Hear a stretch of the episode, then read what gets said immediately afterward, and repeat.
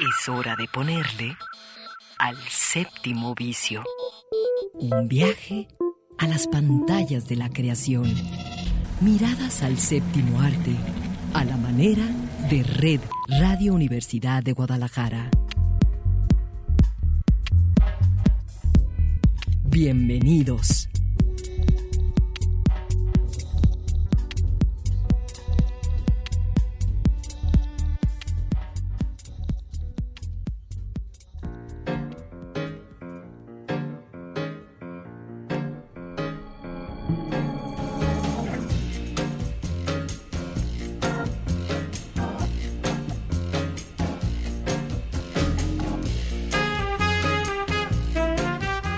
Bienvenidos, bienvenidas. Así comenzamos hoy el séptimo vicio.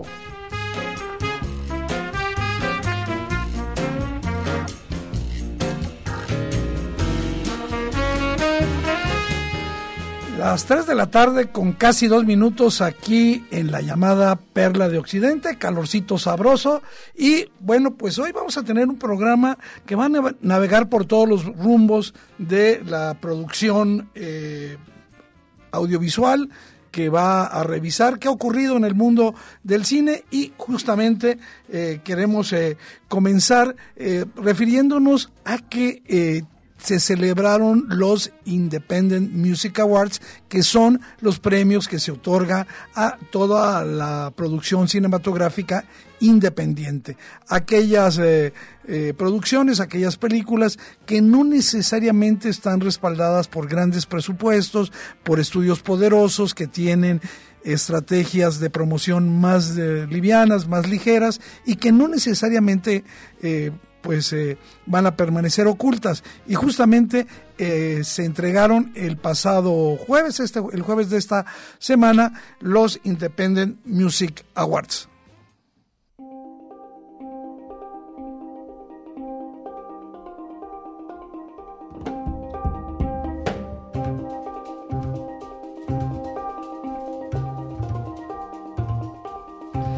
Y bueno, pues este, vamos a empezar ah, con las, ah, los ganadores. el premio más importante, indiscutible, lo ganó eh, Land de Chloe Chao. Ella misma eh, ganó el premio a la mejor dirección. Eh, entonces, bueno, pues eh, Land se alzó, pues yo diría, como la gran eh, ganadora de la tarde, de la noche, de los premios de el, pues, el espíritu independiente. En esa, en esa, en ese grupo de nominados está una película que no quiero dejar pasar mencionarla, porque a mí en lo particular eh, eh, me gustó mucho, es de Kelly Reichardt, que se llama eh, First Cow, Primera Vaca. Ojalá tengamos la oportunidad de seguirle la pista y sobre todo de verla en, de cualquier manera aquí en nuestro país. También en esos premios se entregó el, pues el, reconocimiento a la mejor ópera prima. Y ahí apareció otra de las ganadores de los premios de espíritu independiente, que fue Sound of Metal, Sonido de Metal, la película que se puede ver en Amazon Prime. Eh, ahí eh, yo diría que pues prácticamente no tenía competencia y era obvio que lo ganaron. En el caso de actores y actrices, el mejor eh, actor también se lo llevó el eh, actor principal de Sonido de Metal, Riz Ahmed, ganándole a alguien que pues estaba compitiendo, el fallecido Chadwick Boseman, estaba ahí como como uno de los que más competía, pero el premio al mejor actor fue para eh, Riz Ahmed. Y en el caso de las mujeres, yo que bueno, me dio mucho gusto porque es una actuación que eh, habiendo tan buenas actuaciones este año podría parecer eh, pues eh, menor y yo creo que no. Es una gran actuación de Carrie Mulligan en lo que se ha dado por llamar aquí en México Hermosa Venganza o una joven prometedora. Está en cartelera y la recomiendo muchísimo. Tenía buenas competidoras ahí Carrie Mulligan Viola Davis por la madre del blues Sidney Flanagan por la película Nunca casi nunca a veces siempre que se puede ver en HBO, y la propia Frances McDormand en eh, Tierra de Nómadas, en Nomaland. Sin embargo, el premio a la mejor actriz protagonista fue para Carey Mulligan. En el caso de actores de reparto, el premio también se lo llevó Sonido de Metal con Paul Rashi y en el, para las mujeres una que está cantadísima, incluso que ya nos está dando una pista de por dónde irán los premios de los. Eh. En un ratito hablaremos de ello. Y, se lo llevó la actriz coreana eh, Yu, Yu Jung Yoon por Minari, que eh, podemos ver en Netflix. La mejor fotografía fue para No Land, para la gran fotografía, esta fotografía atmosférica, eh, como muy, eh, en, digamos, a tono con un respeto al medio ambiente, la fotografía de Joshua James Richards para No Land se llevó eh, el premio en los Independent Spirit Awards. pues ya estaba este, muy hablado de que al no participar ahí la película eh, danesa Drug, la ganadora para la mejor película internacional fue para Cobadis a Aida, que nos habla de la terrible situación de la eh, guerra en Bosnia-Herzegovina eh, y Serbia. Este, creo que es una película que se ha visto poco y yo apostaría por ella si no estuviera ahí en las candidatas para el Oscar la película de eh, Thomas Winterberg, eh, Another Round o Drug. Y bueno, el mejor documental, ya lo comentamos la semana pasada, se lo llevó Creep Cram, Campamento Extraordinario, un enorme documental sobre eh, personas con discapacidad en los años 60, que aquí en México llevó el nombre de Campamento Extraordinario y que se puede ver en ah, Netflix. Eh, ahí estaban excelentes competidoras como Dick Johnson is Dead, El Agente Topo, eh, la película de la chilena Maite Alberdi, eh, Time, que se puede ver en uh, Amazon Prime, y Collective, este fantástico documental rumano.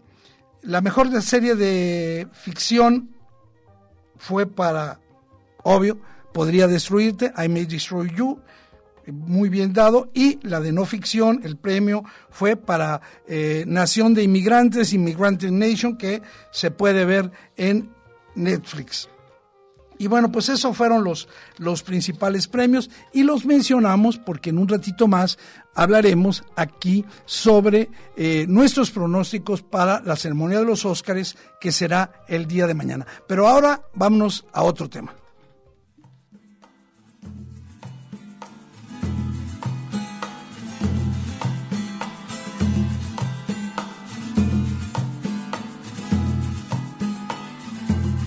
Pues resulta que ya lleva cinco semanas, creo que está por terminar la nueva de rodar la nueva película de Pedro Almodóvar que llevará por nombre Madres Paralelas, una película que será protagonizada por pues, un super elenco de sus favoritas, Penélope Cruz, Aitana Sánchez Gijón, eh, una que se acaba de incorporar eh, y como chica Almodóvar, que es Milena Smith, Rosy de Palma, Julieta Serrano.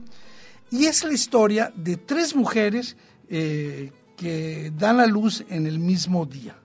El, propio hermano de Almodóvar, Agustín Almodóvar, ha compartido en su cuenta de, Twitter eh, imágenes en donde podemos ver a Almodóvar junto con Penélope Cruz eh, y Rosy de Palma en varios momentos del rodaje. Eso es lo que, lo que sabemos, pero lo importante aquí, y por lo que lo estamos tocando, es porque con Madres Paralelas, eh, Almodóvar vuelve al universo femenino, a la maternidad como uno de los temas fundamentales de sus películas, eh, colocando a la familia en el centro. ¿no? Eh, según el propio Almodóvar ha declarado, pues él vuelve en esta película eh, a recalcar la importancia que tienen nuestros, eh, digamos, eh, ancestros y sobre todo la, la, relación que hay con los descendientes.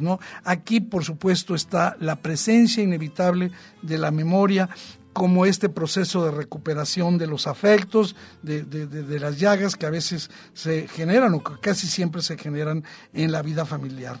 Eh, por supuesto que hay muchísimas madres en la filmografía eh, de Almodóvar, eh, casi todas son, son distintas, ¿no? y creo que algo que le interesa mucho a Almodóvar en el retrato de las mujeres madres es un cierto grado de imperfección. esos, esos detalles en los que parecen fallar las mujeres y que, por supuesto, ha, rodado varios momentos en sus películas, ¿no? A lo largo de ellas, Almodóvar ah, ha logrado con estas mujeres crear un universo, yo diría un universo muy propio, y creo que eh, el mérito que va a tener eh, Madres Paralelas es que ha sido el propio Almodóvar quien escribió el guion durante este confinamiento, lo escribió según ha declarado en una reciente entrevista en la primavera del año pasado. Y eh, creo que la psicología femenina atraviesa, permea prácticamente todas las películas de, Almodóvar. Cronológicamente, una de las primeras películas eh, cuya eh, protagonista era una madre, fue Que he hecho yo para merecer esto, de 1984, protagonizada por Carmen Maura, que ya se había constituido como chica Almodóvar, en donde Maura iba a interpretar a Gloria, una ama de casa que siente una enorme frustración con su vida. Gloria está casada con un hombre machista, eh, una suegra que según yo es bastante psicópata y dos hijos delincuentes, uno que es un prostituto y otro traficante de drogas. Su única amiga es, una vecina interpretada por Verónica Forqué, que también ejerce la prostitución.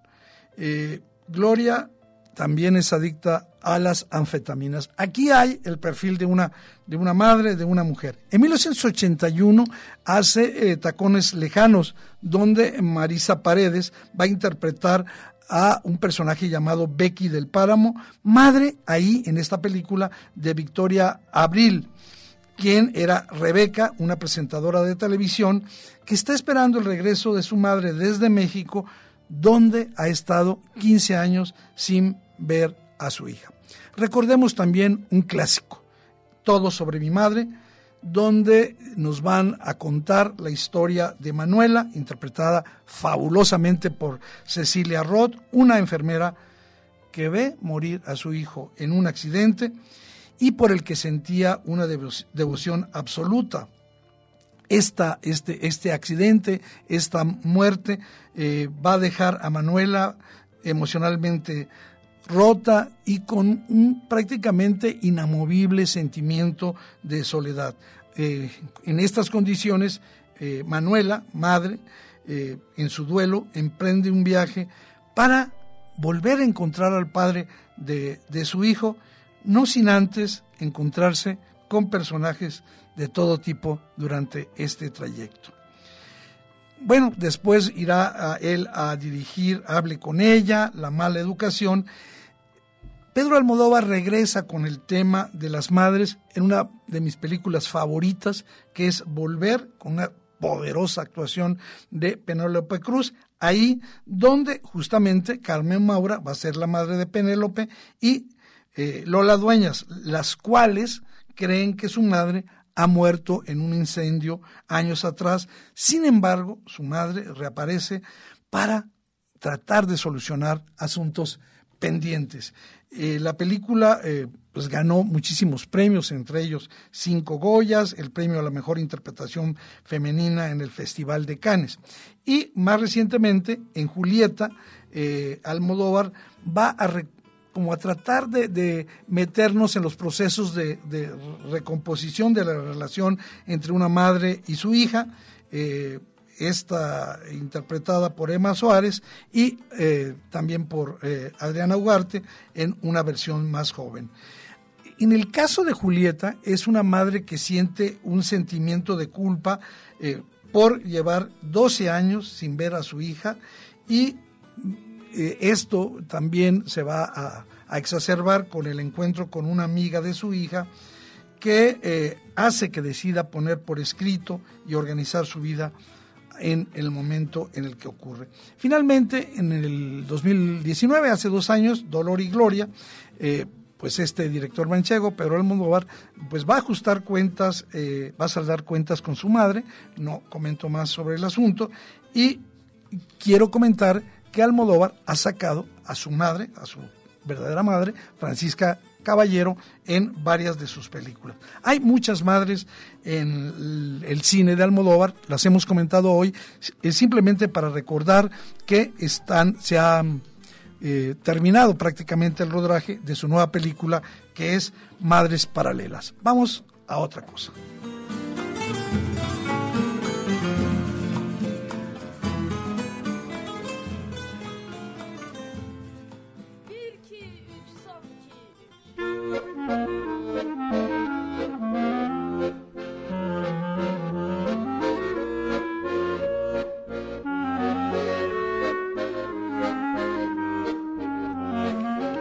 Pues ya tenemos a Cannes, el Festival de Cannes en el horizonte, pero pues yo me piqué hablando con eh, sobre las películas de Almodóvar. Fíjense que poco a poco, conforme ha pasado el tiempo, yo no era muy fan del cine de Almodóvar, pero conforme ha pasado el tiempo y he vuelto a ver las películas de Almodóvar, qué director, ¿eh? qué pedazo de películas nos ofrece. Y justamente picado por eso, eh, dejé que se acomodara aquí mi querida compañera Claudia Caballero, a la que ahora saludo con mucho cariño. ¿Cómo estás, Eduardo? Yo no sé cómo me gusta más el séptimo vicio, adentro o afuera. Porque venía escuchando en el auto y me, me, llevaste por ese viaje. A mí sí me gusta mucho Pedro Almodóvar desde siempre.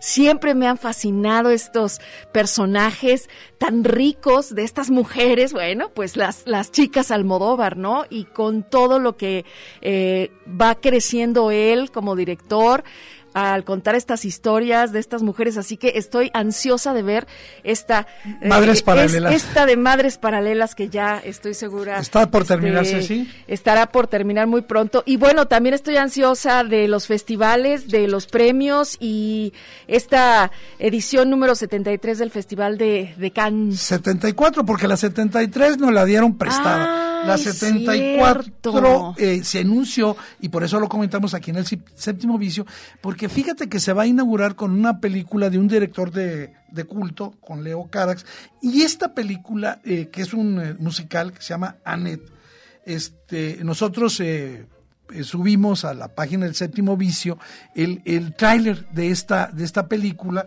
interpretada por Adam Driver y Marion Cotillar, que según pues la banda más cinera, más cinéfila, ha dicho que es la pareja del momento. Bueno, esta película, eh, pues ahí si quieren verle un adelanto, está ahí. Y bueno, se trata de la historia de una pareja, ya lo comentábamos, compuesta por Henry, Adam Driver, un cómico con un feroz sentido del humor, y Anne, Marion Cotillar, una cantante de fama internacional. Sus vidas van a cambiar cuando nace su hija, así se llama la película, Annette, y bueno, pues estamos muy ansiosos de ver eh, qué pasa con esta película, porque desde el 2012, que justamente en Cannes presentó, presentó eh, Leo Carax Holly Motors, no sabíamos nada de él. Eh, bueno, pues este, yo un poco para abreviar diría que pues este año Cannes se va a celebrar. Los datos, los últimos datos que nos han dado es que se va a hacer los primeros días de julio, a partir del 6 de julio y hasta final del mes, tres semanas, y eh, pero hasta ahora eh, el gobierno francés ha anunciado eh, pues eh, cierta digamos, bajar un poquito el, el, rigor del confinamiento y esperemos que eh, presencialmente sea el primer gran evento eh, del año eh, que comentaremos y tendremos aquí el seguimiento puntual del día a día del Festival de Cannes. Pero ahora, justamente porque llegaste, Claudia, es momento de que lleguemos al momento clave. Mañana es la ceremonia de los Óscares y vamos a tomarnos un respiro porque es el momento de que hagamos nuestros pronósticos.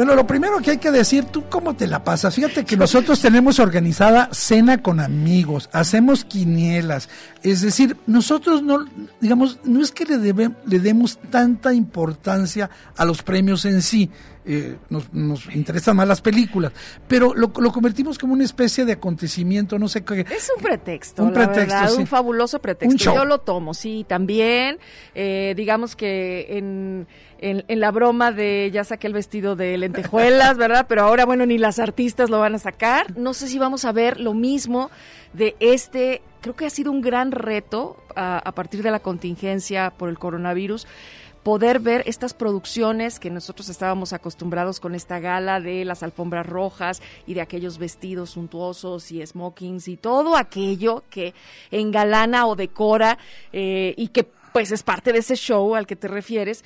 Eh, como espectadores, pues estamos esperando todo eso también, además de participar desde nuestro eh, hogar o computadora, desde donde tengas esta, eh, esta presencia y esta conexión, para poder participar de alguna manera. No, estoy también con la expectativa y la curiosidad de cómo, cómo se van a ver los Óscares esta vez. Yo creo que un poquito mejor que lo que pasó el año sí, pasado, ¿verdad? Esperaría eso. Un poquito mejor. Eh, ya se dijo que va a haber artistas invitados especialmente eh, en Los Ángeles, que va a haber otros eh, solamente en su casa. Obviamente la mayor parte va a ser, eh, digamos, coberturas remotas. Pero bueno, vamos a empezar. ¿Y qué te parece si eh, le, le, ponemos un puntito aquí a, eh, para que recordemos y que también ponerle un poquito de salsa a estos eh, premios Oscars 2021, donde me parece que hay muy buenas propuestas. Empecemos por lo que todo mundo espera que sea, pues algo ya cantado. ¿Quién sería tu favorita para mejor película? Están Nomaland, El juicio de los siete de Chicago, Minari, eh, joven promesa o joven prometedora, en México le pusieron hermosa venganza, Mank, eh, Judas y el Mesías Negro, Sonido de Metal y El Padre. ¿Cuál sería? Ah, ya vamos a empezar sí, así y le vamos a acuérdate que yo te debo una cena. Eduardo. Por eso, por eso aquí yo no estoy. Mira, bueno, ya al rato se va a hacer tri eh, triada. Mira, yo sí voy por Nomadland. Yo también. Ahí estamos de acuerdo. Eh, no hay ninguna duda. Yo les invito a que lean un artículo que subimos a la página de Facebook del Séptimo Vicio, donde justamente eh, ocurre que Frances McDormand dice que ella se ha hincado para que Pedro Almodóvar le ofrezca un papel. Nada más échense el tiro de esta gran, por cierto, casada con una con uno de los hermanos, casada o pareja de uno de los hermanos Cohen. La otra, pues obviamente, eh, ¿quién sería eh, el la o el nominado, el, ganador de eh, el premio al mejor director o directora? Están Chloe Zhao de No Man Land, David Fincher de Mank, eh, Lee Isaac Chung, que es estadounidense, pero eh, de origen coreano, por Minari, eh, la mujer Emerald Fennel por, por Promising Young Woman, y eh, Thomas Vinterberg por Another Round. Yo creo que también los ambos coincidimos en que te estoy viendo la cara, de que Clau Shao, que pues ha ganado todo. Ha sido, digamos, creo que la próxima semana, si hay tiempo y los resultados nos favorecen, vamos a hablar un poco de esta mujer, porque se está convirtiendo en un fenómeno. Nada más hay que acordar que Chloe Chao va a ser la directora de la próxima película, eh, eh, Los eh, New Eternals, ¿no? De Marvel. Va a ser la primera mujer ¿sí? Eh, extranjera, asiática, dirigiendo una película y dicen que la va, lo va a hacer no solo eh, como profesional del cine, sino como fanática. Bueno. Oye, Eduardo, bueno, para seguir con estos pronósticos del premio Oscar 2021, hay nominados para mejor actor y yo te voy a eh, ahora preguntar por quién vas. Mira, hay cinco. A ver. Chadwick Boseman, que está por eh, Ma Raines. Sí, la mamá del la, blues. Ajá, la mamá del blues. Anthony Hopkins, que es el favorito por The Father. Está Riz Ahmed de Sound of Metal. Stephen Yeun de Minari. Y Gary Oldman, nada más, por, por Mank. Fíjate que yo quisiera, fíjate bien, ¿eh? yo quisiera, y le voy a poner, mi pronóstico va a ser para Anthony Hopkins, uh -huh. pero tengo sospechas grandes de que la corrección política se va a inclinar por Chadwick Boseman. Pero mi favorito, una actuación sublime, una lección de actuación por eh, Anthony Hopkins, que además síganlo en Twitter. Quienes sean tuiteros, síganlo. Es un agasajo el señor Hopkins tuiteando. Sí, yo creo que estaré de acuerdo contigo, Eduardo. No sé si se atrevan a hacer un, eh, eh, el, una revelación como la de dárselo a Riz Ahmed, de Sound of Metal. El hecho de que, de que esté ahí en esa terna lo pone en muy buen lugar ya de por sí. ¿A ti te gusta? Yo creo que podría, pero no, o sea, la verdad es que eh, son tantas las críticas favorables a este papel que hace Anthony Hopkins que también eh, creo que no nos van a dar la sorpresa y se lo darán a él. Donde se ha apretado mucho la cosa a raíz de algunos premios es en lo de mejor actriz, porque pues ya sabemos, ahí está Carey Mulligan por Promising Young Woman, Viola Davis por La Mamá del Blues, eh, Frances McDormand por No Banal, que es la favorita, Andra Day por eh, los Estados Unidos contra Billie Holiday, una película que no eh, ha llegado, digamos, a un circuito muy grande, y una película que se puede ver en Netflix, eh, Fragmentos de Mujer, donde está nominada Vanessa Kirby. Todo apunta para que sea Frances McDormand. Y yo me la voy a jugar. Yo me la voy a jugar y voy a decir Carrie Mulligan. Y, y, lo digo porque no solo por ser fan de ella, sino porque me parece, y después de, ver otra vez la película, yo digo, pues que hay, muchas cosas que ofrece más Carrie Mulligan en, Promising Young Woman, aunque sigo pensando que eh, la academia eh, pues se va a dejar llevar por la corriente y va, pero pues un poco para ponerle sabor al, al, caldo. Yo, ¿tú por quién vas? Yo soy fiel a Frances McDormand. Muy bien. En el caso, en el caso de los eh, actores de reparto, eh, se ha hablado mucho de que Daniel Kaluuya por Judas y el Mesías Negro, que ya obtuvo algunos premios, por Ajá, cierto. eh, es el, el, el, favorito y otros discuten si se van a animar a dárselo a Sacha Baron Cohen por el juicio de los siete de Chicago. El resto es Paul Rashi, que como comentábamos hace un momento, ganó el premio de los eh, Independent Spirit Awards, eh, Leslie Odom Jr. por una noche en, Chi en Chicago y eh, eh, Laquita Stanfield por también por Judas Fíjate y el que Mesías yo voy Negro. por él. Yo creo que a de Stanfield de Judas y el Mesías Negro le podrían dar este eh, Best Pues tú, pon- tú ponle ahí y yo y yo me voy Yo a ir voy por, por ca- ese, por el sí. favorito, me voy con las apuestas, me voy por Daniel Caluya. Eh, en el caso de las mujeres, creo que está cantado, creo que está cantado, se lo van a dar a la a veterana actriz coreana Jung Yu Jung eh, por Minari, aunque está ahí eh, pujando mucho María Bacalova por un estupendo eh, eh, personaje, la hija de Borat en eh, Sí. eh, Borat, la secuencia, ¿no? El, el film Sí. de secuencia. Eh, Glenn Close, que a mí no me gustó en Hillbilly Elegy.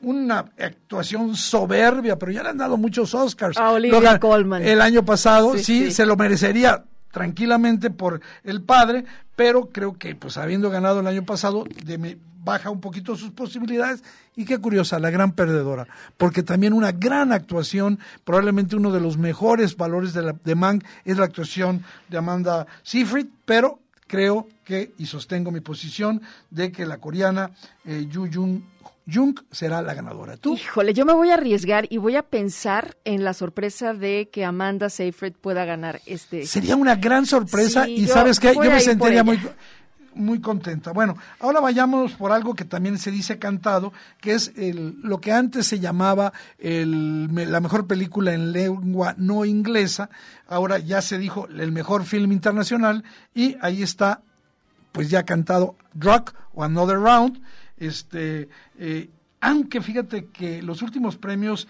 de Aida Cuobadis, eh, ya decíamos hace un momento, sobre eh, la terrible situación de eh, la guerra en Bosnia, Herzegovina y Serbia, es eh, una de las favoritas. También está eh, también Collective, el documental rumano, y eh, Better Days, yo no las he visto, y eh, Men Who Sold His King, estas dos no las he visto, y creo que nadie le quita el Oscar a Thomas Vinterberg por Another Round. Yo te la he recomendado mucho, no la has visto, pero es una película que no es que promueva el alcohol, pero habla de una manera de, de- de- lo, que, lo que puede significar el alcohol o cualquier otra cosa que estimule cambios poderosos en la sensación de placer en nuestras vidas que solo por eso y por una escena final que es majestuosa, yo me voy por Another Round.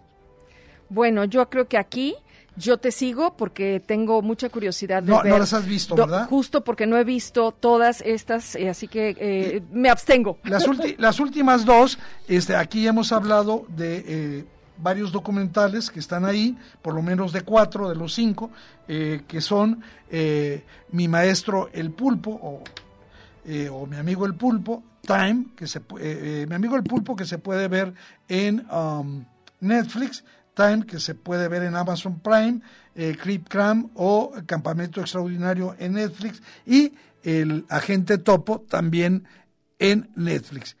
Aunque yo adoraría que eh, Chile se llevara el premio con El Agente Topo, María Alberdi, creo que se lo van a dar, y esa es mi apuesta, a Creep Cramp. O sea, yo voy contigo en esa también. Y bueno, eh, la última simplemente. Me gustaría el agente Topo. Yo también, sí, pero porque es una actuación de este individuo y es un personaje inolvidable. Es maravilloso. Toda la semana, además, ya se volvió trending topic. Sí, porque ya se fue ahí, va a estar, va a estar en los premios el agente Topo. Y bueno, la mejor fotografía, hay una batalla a muerte entre Mank y Nomaland. Creo que se lo van a dar a Mank porque Nomaland ya habrá recibido muchos premios y mi apuesta es por Mank. Muy bien, pues este. Yo creo que es momento de que nos vayamos a, nuestro corte para tomar Hay aire. mucho más. Y nosotros vamos a tener eh, una práctica bien interesante después de este corte. Pongan atención, sobre todo a la banda joven que produce, los que quieren saber cómo pueden recibir estímulos para, eh, pues. Eh, producir, para, para lograr apoyos, escuchen eh, la entrevista que tendremos después del corte. Escuchemos rápidamente un poquito de música, ¿te parece? Y regresamos.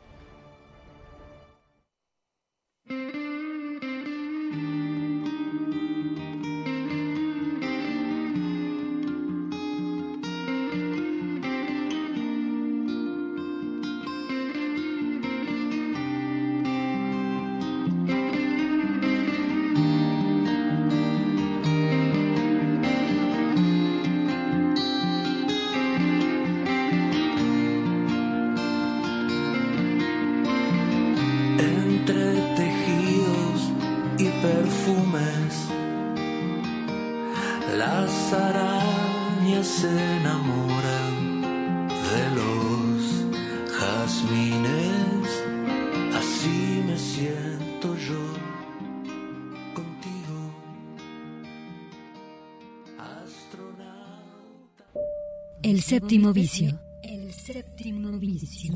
El cine en suspensión radiofónica.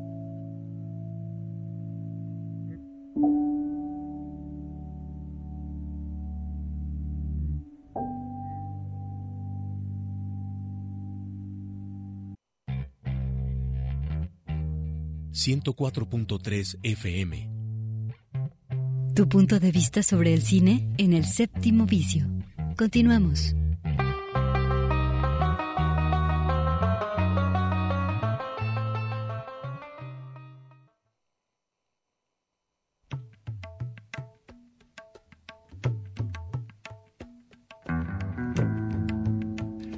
Regresamos al séptimo vicio y como les habíamos ofrecido, pues vamos a tener hoy una plática muy, muy interesante. Eh, por cierto, mucha atención, porque se pueden derivar grandes oportunidades, sobre todo para aquellos que producen. Y es un gusto recibir esta tarde en el séptimo vicio a José Iñesta, director de eh, Pixelat. Eh, José, bienvenido al séptimo vicio.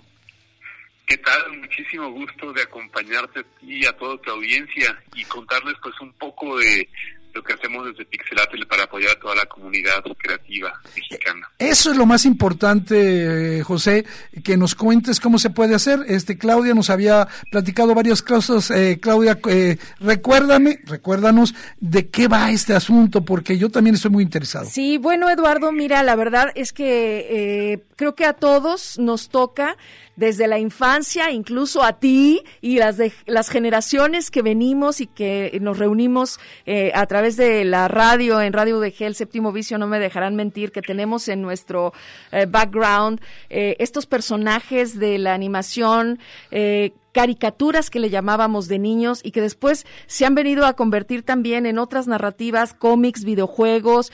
Eh, hay todo un sector multimedia mexicano, además, conectado con el mundo a través de estos proyectos, de estos apoyos y sobre todo de estas personas. Por eso me da mucho gusto que haya aceptado la invitación José, eh, director de Pixelatl, que como tal es un festival que reúne y que promueve eh, la creación em, y el desarrollo de los proyectos animados. Ahora hay una convocatoria abierta.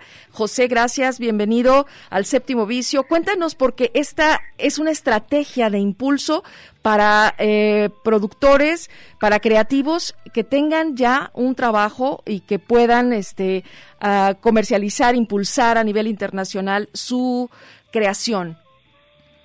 Claro que sí, con muchísimo gusto, Claudia. Primeramente, de verdad, otra vez agradeciéndote a ti y a, Eduardo, y con el gusto de compartir lo que es Ideatún.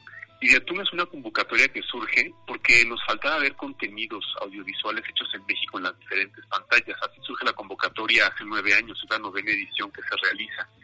Y todo lo que busca son ideas, ideas de series, de largometrajes, lo que les hubiera gustado a ustedes ver en las pantallas o lo que quieren ver en las pantallas eso es lo que está buscando la convocatoria y es súper fácil de participar porque todo lo que se necesita es enviar la Biblia. La Biblia es este esta herramienta como se presentan los proyectos audiovisuales a nivel internacional. Y de hecho es una convocatoria increíblemente formativa, porque en nuestro portal de internet en ideatun.com, además de la convocatoria, hay muchísimas herramientas para todos los creadores. Están unos artículos que son entrevistas que hacemos a los ejecutivos de las diferentes canales y plataformas todos los años, donde les preguntamos qué es lo que están buscando para llenar sus plataformas y canales. Entonces tenemos ahí entrevistas con gente de DreamWorks, Cartoon Network, Discovery Kids, Netflix, vía Viacom CBS, etcétera. Entonces hay muchísima información. También por otro lado tenemos información de cómo se realiza un proyecto animado, cómo empezar, cuando tienes una hoja en blanco enfrente de ti, por dónde empiezas, cómo se hace una Biblia, cuáles son los elementos que tiene una Biblia. También tenemos muchísima información de cómo se vende un proyecto, de cuáles son los canales, por dónde se van, y obviamente de, cosas más profundas cuando haciendo un proyecto, ¿no? De cómo, cómo se crea un logline, cómo se desarrollan los personajes, cómo se hacen eh, personajes entrañables que puedan vincularse con la audiencia, cómo elegir para que tu proyecto esté de acuerdo al segmento de edad que estás buscando, o sea, cómo segmentarlo, cómo dirigirlo a esa audiencia que estás buscando conectar.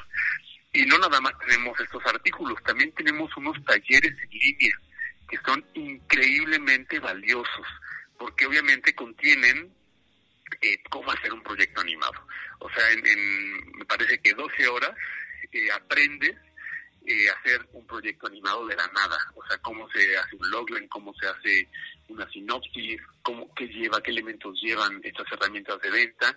Y tenemos también un taller avanzado donde entrevistamos a gente que ya ha recorrido este camino, grandes creadores que ya han logrado vender su proyecto a cadena están entrevistas de Alan Turiel que hizo Villanos, Axel que hizo Tutorial, y, bueno, y de grandes realizadores, productores y estudios como Talia Machuca, eh, Luis Patricio Salmón de, de Mighty Animation Studios, y bueno, hay muchísima, muchísima información que está a su disposición. Lo que estamos buscando con esta convocatoria es de verdad acercar a los creadores con los productores, con aquellos que pueden hacer posibles sus, sus creaciones y es, y es parte de este proceso de IDATUN. Ahorita está la convocatoria, eh, la fecha de vencimiento para mandar su Biblia es el lunes 26 a las 11.59 de la noche, pero después de esto, después de que crearon su proyecto, los mejores proyectos son seleccionados para ir a un campamento. Y en este campamento vienen asesores de guion, de diseño de personajes, de venta, de distribución, etcétera, para dar una asesoría personalizada a cada una a cada uno de los proyectos. De manera que los realizadores pues ya tienen de primera mano pues retroalimentación de, de gente que tiene muchísima experiencia en la industria. Y no termina aquí la convocatoria. Después del campamento se van a un mercado que ocurre en septiembre dentro del festival Pixelatl Y en este mercado van a poder presentar su proyecto a todo el mundo. Tienen todos los canales de HBO Max, Amazon Prime, eh, Hulu, Netflix, DreamWorks, Disney, eh, Nickelodeon, la, bueno, podría seguir, la lista es interminable de todos los sentidos que estarán viendo sus proyectos en el Festival Pixelatel. Entonces es una, una pequeña oportunidad para desarrollar tu talento, para presentarlo a ejecutivos y obviamente el objetivo es llevarlo a cabo. Y como mencionaba, hay muchísimas historias de éxito que han logrado vender su idea a las grandes cadenas y que se encuentran en desarrollo o producción, porque muchos de los proyectos ya están produciéndose, de hecho ya va la segunda temporada de Tutorial, ya va la temporada completa de Villanos, ya viene también la temporada de Frankelda, eh, que se van a poder ver en diferentes plataformas. Entonces es una convocatoria que empodera a todos los creadores. Por eso, pues si eres creador audiovisual, si te gusta escribir, si te gusta animar, si te gusta el cine, eh, si te gusta ilustrar, pues es una convocatoria que es para ti, para que puedas pues aprender cómo se presentan proyectos y que puedas ir formándote en esta industria y poder participar y ser parte de ella, porque es algo importantísimo, que a veces nos esperamos hasta después de que salimos de la escuela o hasta después de que estamos, no sé, 10 años trabajando en una empresa para poder eh, perseguir nuestra nuestra idea, cuando pues podemos hacerlo desde ahorita, el momento es el presente. Pepe eh, José Iñesta, que es el director de Pixelat, invitándonos a esta eh, convocatoria de Idiatún. Repítenos, por favor, el eh, sitio web en donde se puede consultar esta convocatoria, pero sobre todo quiero subrayar esto que has comentado, la posibilidad de que, digamos, en la búsqueda de crear esta Biblia, pues yo tenga a la mano una buena cantidad de herramientas que me están capacitando. Claro que sí. El portal de internet es ideatun con dos os, com. Es ideatoon.com. Ideatun con dos os, punto com. Y también pueden ver toda la información de esta convocatoria en nuestras redes sociales, eh, Facebook, Twitter e Instagram. Hemos estado publicando eh, algunos detalles, como dónde están los talleres, dónde están los Ideatun Bytes, para que puedan tener acceso rápido también a esta información. Y nuestras redes sociales son en Facebook, Twitter e Instagram y TikTok también, Pixelatel.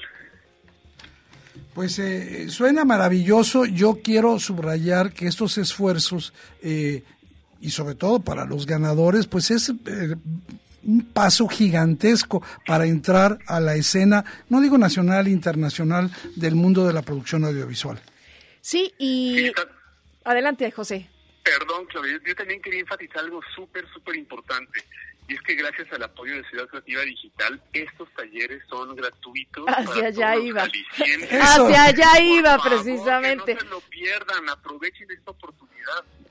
Pues justo porque ese distrito creativo de Ciudad Creativa eh, no lo sería si no estuviera Pixelatl ahí involucrado, José Iñesta y todo eh, eh, y todo aquel eh, equipo que a fin de cuentas tiene que ver con estas creadoras y estos realizadores que te siguen, que, que han creído también y que han impulsado junto contigo a los que vienen, a los que siguen y que ahorita con al escucharte me queda claro que estarás despertando a los que apenas pensaron en una idea de lo que les gustaría ver y que aún no lo ven en ninguna de estas plataformas que mencionaste y que entonces, bueno, eh, les toca dar el paso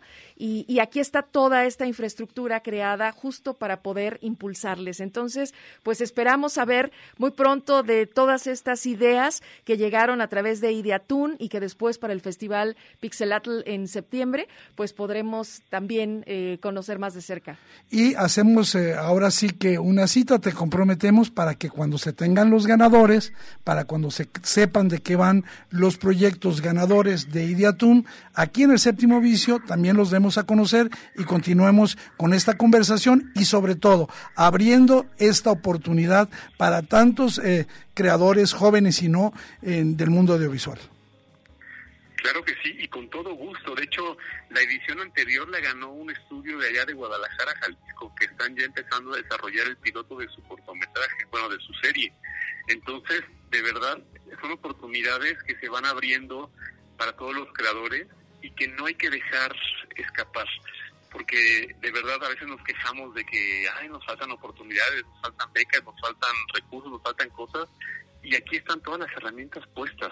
Aquí lo único que falta es de verdad que te pongas a crear y que mandes tu proyecto y que participes de esta convocatoria. Pues tienen este fin de semana para poder todavía alcanzar a entrar y de aquí hasta el lunes a las 11.59, no lo dejen para las 11.59. Por no, favor. y sobre todo que se interesen, que entren, que conozcan qué es Pixelat, qué es Idiatún, porque si no es hoy, será en otro momento. Gracias a José Iniesta, eh, un abrazo desde el séptimo vicio por habernos acompañado esta tarde. Gracias, José.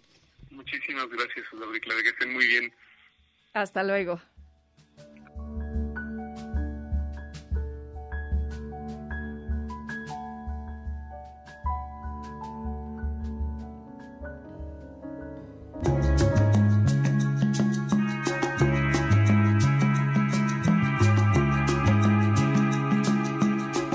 Pues nos queda poco tiempo, pero no nos podemos ir del séptimo vicio sin, Claudia, eh, hacer dos recomendaciones. Una de ellas, que es una maravilla, la verdad, yo a quienes se los he recomendado me han agradecido, y es que hay un cortometraje, dura aproximadamente 32 minutos que se puede ver en Netflix, y es algo verdaderamente fantástico. Se llama Dos extraños distantes, Two Distant Strangers, y... Eh, es un cortometraje que va a abordar el, el, problema del racismo, de la brutalidad policíaca en los Estados Unidos desde una perspectiva bastante original.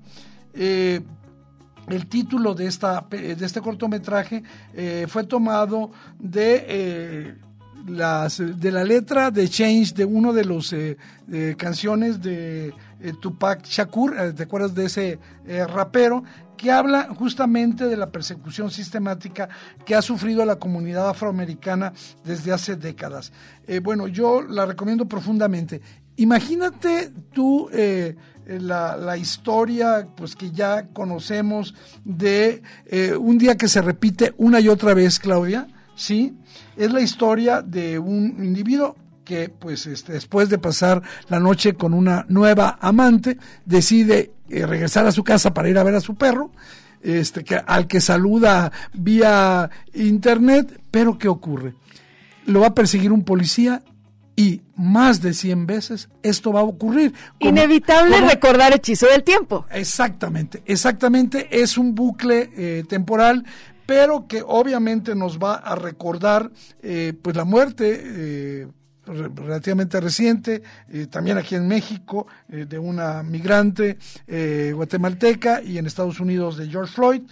Y yo creo que aunque pueda parecer muy duro y en ciertos momentos te pueda desesperar, es genial la manera como dos distantes, extraños distantes en Netflix nos hace conocer. Es una joya que no se debe perder este, esta cortometraje está compitiendo en los Óscares para mejor eh, cortometraje de ficción y ahí mismo en Netflix, si tienen tiempo con el mismo tema, pero el, el cortometraje eh, documental, hay un documental que se llama Una canción de amor para la Tasha, este, de 19 minutos, que también te conmueve, es la historia de una chica que entró a comprar un jugo a un eh, a una tienda de a una tienda de conveniencia y fue asesinada. Oye, eh, pues no hay que salirnos de Netflix, Eduardo, y prácticamente es eh, la última recomendación de este programa de sábado que se nos fue muy, muy rápido. Y es una película que, ya la viste. sitúa su acción en España, en de Barcelona. casi 100 años, ahí en la ciudad de Barcelona. Asuntos interesantes que plantea muchos personajes, es una gran producción. ¿Cómo se llama, Claudia? La sombra de la ley. Ándale, fíjate que sí, yo también ya la, ya la vi y a mí lo que me gusta mucho de esta película, primero que fotografía, ¿eh? ¡Wow! Sí, es una, fo una fotografía que te cautiva. No digo que sea una película perfecta, yo soy muy amante de ese tipo de películas de acción, de esos thrillers de persecución, por decirlo de alguna manera. Y en ese sentido... Yo no, pero me eh, quedé, fíjate. ¿Verdad que es agasajante? Sí, sí, sí. Sí, a mí no me gusta mucho, ya saben, este, la acción pistolitas, más pistolitas y otras persecuciones. Pero esta está muy buena, Pero ¿no? tiene historia y esta soberbia fotografía a la que te refieres, la verdad es que justo le da el equilibrio, a, o- al- te ayuda, vamos, a- con todas estas secuencias, la trama. Sí, sí hay violencia también, eh, pero bueno, más de dos horas dura la película, pero no se te, no se te hace extensa, no te aburre.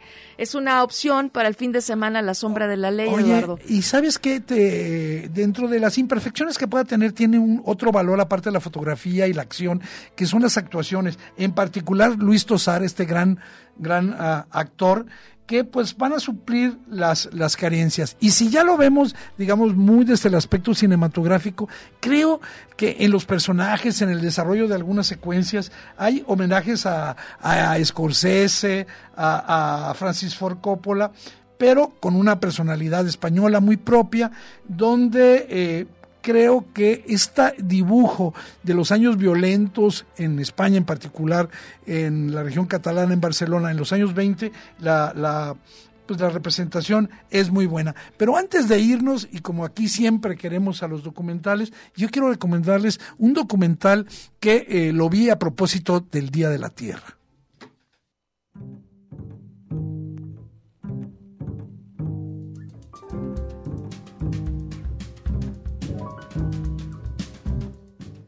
Este documental se llama así, Cispi- Cispiracy, o sea, piratería en, el, en los océanos, pero con el título en español La pesca insostenible, también está en Netflix y está dirigido por quien nos va a conducir a alguien que amaba los océanos y que un día decide investigar qué está pasando en los océanos. Él se llama Ali Tabrizi, está distribuido por Netflix y se trata eh, básicamente de enfocar todo lo que ocurre con la industria pesquera y un uso insostenible de eh, pues de fuente de, de riqueza eh, a partir del abuso de lo que está en los océanos, ¿no? Aquí también se mete un tema que ha sido poco tratado, ha sido por ahí mencionado, que es eh, pues el daño que le hacen particularmente a los océanos, al medio ambiente, eh, el uso del plástico, ¿no? Y, cómo esto está afectando. Creo que eh, quien vea Cispiracy, la, la pesca insostenible, va a conocer una nueva realidad sobre nuestros océanos y nos va a hacer más consciente del mundo en el que vivimos. Ahora que estábamos hablando del Día de la Tierra, alguien me preguntaba, ¿y qué hacemos? Lo primero es tomar conciencia, primero es saber qué pasa. Y justamente el objetivo de este documental es intentar mostrar cómo podemos salvar los océanos de todo el mundo a través de la conservación de zonas protegidas que sean ya verdaderamente inalcanzables para la pesca ind- industrializada. Creo que eh, hay muchos asuntos que está analizando este eh, documental, desde luego la importancia del océano y esta capacidad para absorber gran parte del dióxido de carbono que eh, se genera o sobrante en el planeta, pero también nos va a llevar a conocer los puntos de vista de científicos, de activistas, el funcionamiento de la fauna marina y del ecosistema. Yo la, la, pregunta que me hice después, bueno, ¿qué es lo correcto? ¿Cuál es la manera de resolver el problema? ¿Hacia dónde vamos? Creo que son muchas situaciones en las que nos deja pensando. Si Piracy, la pesca insostenible en Netflix, es un grito potente para que recordemos que ahí en el mar donde empezó la vida también posiblemente esté el futuro de la humanidad. Yo lo tengo entre mi lista de eh, descanso, Netflix, Amazon, HBO y todo lo que pueda ver el fin de semana y ahí está la pesca insostenible.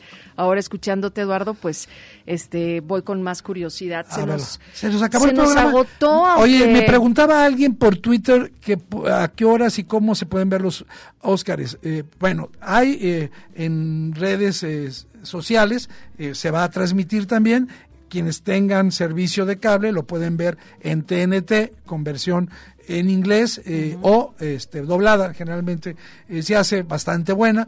Y eh, lo que hay que decir es que como no hay este alfombra roja, va a comenzar con entrevistas uh -huh. alrededor de las seis y media de la tarde y pues ahí lo pueden ver. Claudia, yo creo que ha sido un programa muy interesante porque nos pone en contacto con las realidades triviales eh, potentes, pertinentes de todo lo que hablamos cuando nos referimos a industria audiovisual, cosas para reflexionar, para gozar, para divertirnos, para crear, como en el caso de Pixelat y la convocatoria de Ideatún, y también para divertirnos mañana. Así que a ver, ¿cómo te va? Yo, yo, yo aquí apunté tus eh, pronósticos. Ándale, híjole, yo no apunté los tuyos, pero este quedó grabado. pero estaremos ahí en contacto, Eduardo. Yo creo que también voy curiosa de lo que la academia eh, tenga para precisamente esta área de la animación porque sé que tienen... Eh, bueno, dicen que Soul va a ganar, ¿no? Soul está... Pero la favorita es Soul, exactamente. Así que quien no haya todavía llegado a, a esta fabulosa película, pues bueno, eh, y a todas las que nos faltan de ver antes del Oscar, tienen el día de hoy y el día de mañana, incluso para los que van a, ir al cine, que van a poder ver alguna de estas películas. Gracias, Eduardo. Gracias a ti, Claudia. Nos esperamos aquí a toda la banda del séptimo vicio. Eh, pues vamos a escuchar un poquito de música con una canción bastante optimista y poderosa. Eso que dices que qué feliz ser de tener un día más de vida.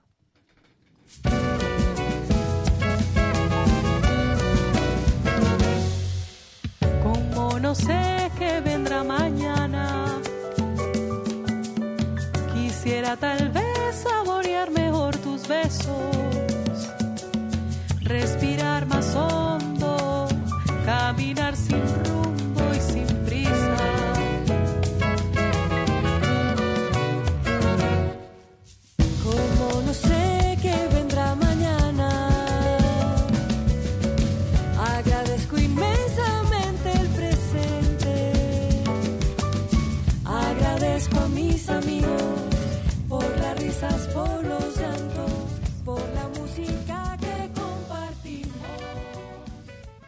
séptimo vicio. La cultura del cine en imágenes sonoras.